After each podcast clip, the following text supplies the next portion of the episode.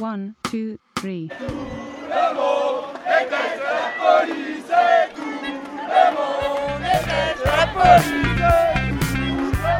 Radio Parleur, le son de toutes les luttes.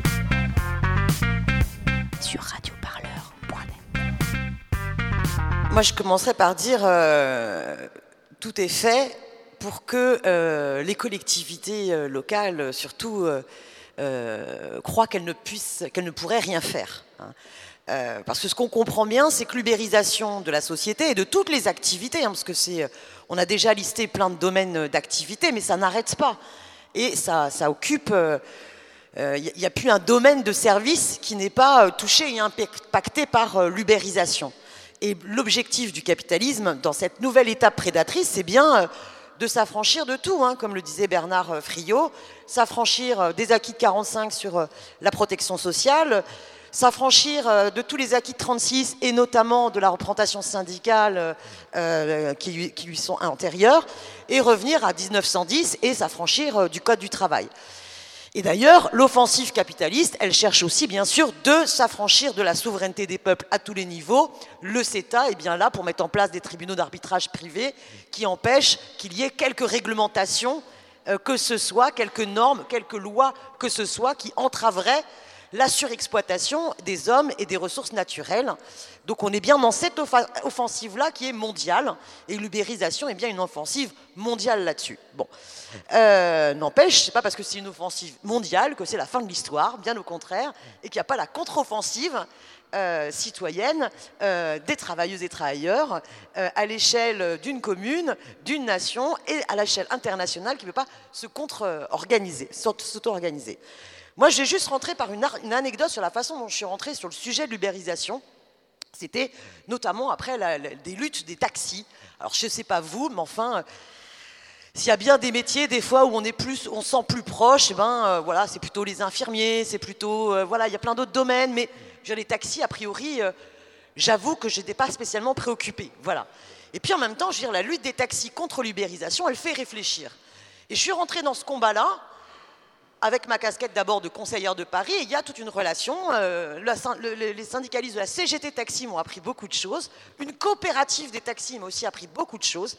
Et euh, parce que ça existe aussi, la coop, voilà. Donc après, je pense que c'est des modèles coopératifs qui sont euh, perfectibles, mais ils sont aussi assez historiques dans la profession des chauffeurs cochers.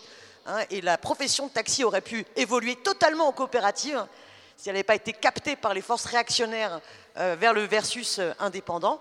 Et ce qui a été intéressant, c'est que dans la loi El Khomri, les capitalistes, les néolibéraux ont fait quand même une sacrée erreur, c'est qu'ils sont allés jusqu'à faire un amendement pour protéger les plateformes. Alors c'était un brillantissime socialiste, qui n'avait de socialiste que le nom, hein, qui aujourd'hui était en marche. Faut donner son nom parce qu'il faut s'en souvenir. hein. Christophe Carèche, donc celui-là, c'est du lourd. Euh, Christophe Carèche avait un amendement à la loi El Khomri pour protéger les plateformes de toute tentative de requalification en salariés. Parce que forcément, depuis qu'Uber s'est développé, eh bien, déjà aux États-Unis, vous avez eu des batailles des chauffeurs, euh, qu'on appelle les chauffeurs VTC ici, pour exiger leur requalification en salariés.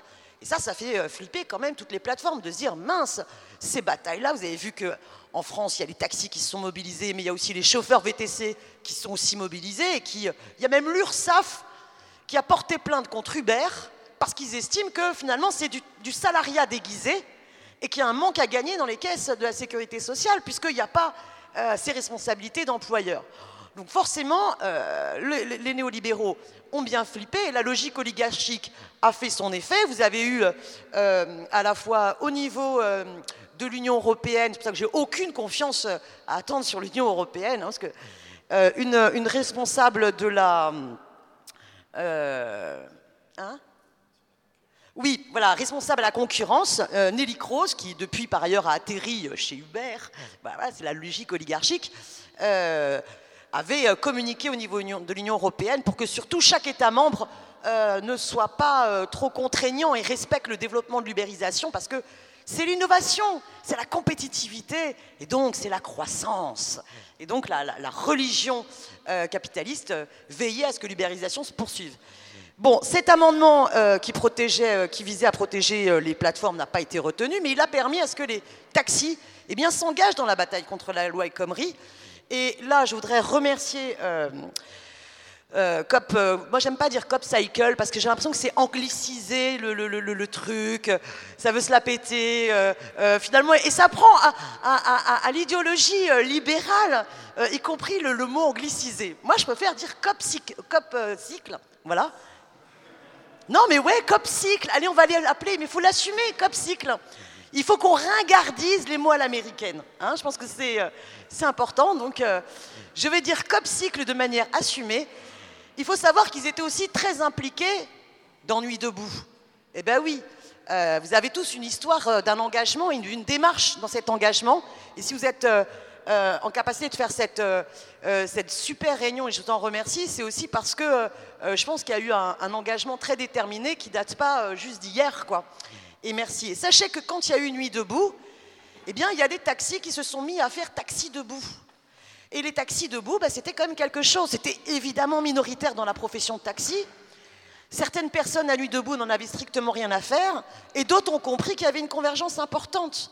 Parce que la loi travail, elle visait à la fois à casser le code du travail et à la fois à se passer le code du travail et atomiser l'ensemble du salariat pour le rendre finalement indépendant. Donc c'est important de comprendre ça. Parce que que les taxis ensuite aient poursuivi la bataille contre la loi El Khomri le 14 juin en rentrant dans les manifestations, c'est intéressant. Et on doit continuer cette bataille-là pour faire en sorte que, d'un point de vue de la bataille idéologique qu'ils essayent de mettre en place en faisant croire aux auto-entrepreneurs euh, qu'ils sont euh, finalement affranchis euh, du rapport salariat, et eh bien faire tout le travail inverse. Je sens que je suis en train d'exploser le temps, c'est terrible. Euh, revenons-en. Donc moi j'étais rentrée dans cette bataille-là, et du coup ben, Jérôme Pimot, un jour est venu, euh, euh, non je suis allée à ta rencontre, parce que sur les, réseaux sociaux ça faisait du bruit, la mobilisation des, des, livreurs à vélo, et ensuite en retour tu es venu aussi me rencontrer pour porter au Conseil de Paris ce projet de coopérative.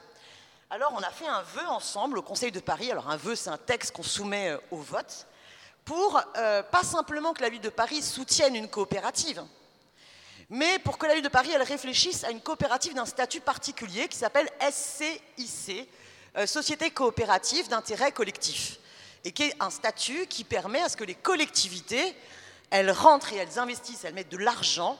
Ça reste néanmoins au moins 51% des coopérateurs travailleurs qui restent propriétaires de, donc, de, ce patrimoine, euh, de l'usage de ce patrimoine.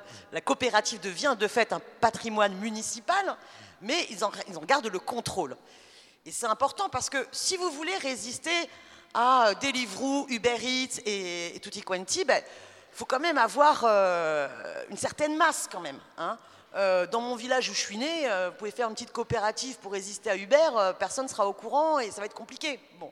Donc il faut avoir une masse comme ça. Et c'est sûr que Paris peut avoir une force de frappe en termes de communication pour faire connaître euh, cette plateforme et du coup encourager les citoyens à mieux consommer en passant par cette plateforme et les restaurateurs à passer par cela. Je suis mal avec le temps qui file. Donc évidemment que c'est possible. Pour l'instant, la ville de Paris s'est juste engagée à réfléchir. C'est déjà énorme de réussir à pousser la ville de Paris à réfléchir, mais on est encore loin de cela. Je suis persuadée qu'on peut trouver des communes, euh, hein, euh, notamment dans les communes, par exemple, communistes, euh, des communes qui pourraient s'engager directement et qu'on puisse bousculer la ville de Paris pour qu'elle assume sur la région Île-de-France de s'engager plus fortement dans cette, coopérative, parce que ça me semble essentiel. Mais tout ce travail-là sur l'ubérisation, moi j'en ai fait une conférence gesticulée, je vous invite à regarder les conférences gesticulées. Bernard Friot en a fait aussi, c'est important, les méthodes d'EducPop pour mener la bataille culturelle. Mais surtout, dans la France insoumise, on est rentré dans une démarche d'un livret thématique qui permettait d'approfondir dans la campagne présidentielle et législative le programme L'avenir en commun de la France insoumise sur l'ubérisation, donc pour travailler sur les alternatives à l'ubérisation, mais avec des taxis, avec des chauffeurs VTC, avec des livreurs à vélo, avec aussi des sociologues, des chercheurs, des économistes, des juristes. Et on a commencé pendant la campagne législative, et on continue encore, un atelier législatif. Donc c'est un atelier législatif, donc c'est des démarches qui ont lieu dans différentes villes en France, où on essaye de co-élaborer la loi pour s'affranchir de l'ubérisation. Et on le fait avec l'ensemble des acteurs concernés dans des réunions publiques. Et sur un site internet, euh, l'évolution du travail apparaît au fur et à mesure. Et c'est important que ce travail législatif y parte de là. Très rapidement, les alternatives. Évidemment, l'idéal, c'est le travail en coopérative pour nous, c'est très important. Il y a évidemment l'abrogation de la loi El Khomri et euh, le rejet des ordonnances Macron qui sera essentiel. Mais il y a aussi euh, d'autres éléments. Il faut inscrire dans la loi le renversement de la présomption d'indépendance au profit de la présomption de salariat. Cette inversion me semble déterminante. Il faut évidemment passer de, l'économie. Euh, enfin non, un autre point, il faut instituer une procédure d'agrément des plateformes et imaginez, vous prenez par exemple euh, l'hôtellerie qui se fait ubériser. Euh, pourquoi est-ce qu'il n'y aurait pas euh, le ministère du Tourisme qui déciderait qu'il y ait une plateforme publique, une plateforme publique sur la mise en relation entre ceux qui veulent louer, ceux qui ont une chambre à louer, ceux qui veulent chercher une, chambre, mais qu'elle soit par ailleurs gérée et par les hôteliers et par les salariés de l'hôtellerie, et avec aussi un contre-pouvoir démocratique des citoyens parce qu'ils sont aussi usagers de cette plateforme. Il y a des plateformes publiques à mettre en place. N'oubliez pas qu'avant, bah, les pages jaunes, parce que c'est ça, hein, finalement, c'est des annuaires pages jaunes modernes, l'ubérisation. Ça exploite ça. Les pages jaunes, ça dépendait de, France Télécom et c'était public. Donc, euh, qu'il y ait des plateformes publiques, euh, mais avec aussi une réflexion sur l'évolution des services publics, il a un véritable contrôle par les salariés et par les citoyens, me semble important. Et sinon, euh, pour une phase intermédiaire, quand on n'arrive pas à complètement s'affranchir de la prédation mafieuse du capital sur les plateformes privées, qui est un processus d'agrémentation par l'État qui exige le respect des réglementations, le respect des obligations d'employeur, puisqu'on a mis en place l'inversion de la, la, présomption de salariat, et les obligations fiscales. Mais ça me semble important de se dire qu'ils ont un projet politique qui est de nous réduire à des consommateurs et à nous faire, à nous rendre complices d'un suicide social collectif. C'est ça l'ubérisation. Suicide social collectif qui va foutre en l'air notre code du travail, notre système de protection sociale, mais aussi tous nos services publics, parce que de fait, c'est euh, que des plateformes professionnelles dans l'optimisation fiscale, c'est-à-dire l'évasion fiscale, et puis aussi une société euh, du, euh, comment dire, une société de la surveillance généralisée, où toutes les données sont captées sans que vous sachiez ce qui en est fait pour pouvoir contrôler votre, votre évolution en termes de consommateurs. Et cette société de, la surveillance généralisée, on l'aborde pas assez dans le rapport euh, de cette nouvelle étape du capitalisme, me semble gravissime. Donc voilà, pour conclure, il y a une alternative à cette ubérisation qui est vraiment la nouvelle étape 2.0 du capitalisme. Euh, on continue, nous, au niveau de la France insoumise, à faire évoluer cet, atelier législatif. C'est compliqué parce qu'un groupe minoritaire à l'Assemblée n'a pas toujours beaucoup de fenêtres euh, de tir pour faire des propositions de loi, mais on en est bien euh, déterminé. Radio Parleur, le son de toutes les luttes Sur radioparleur.net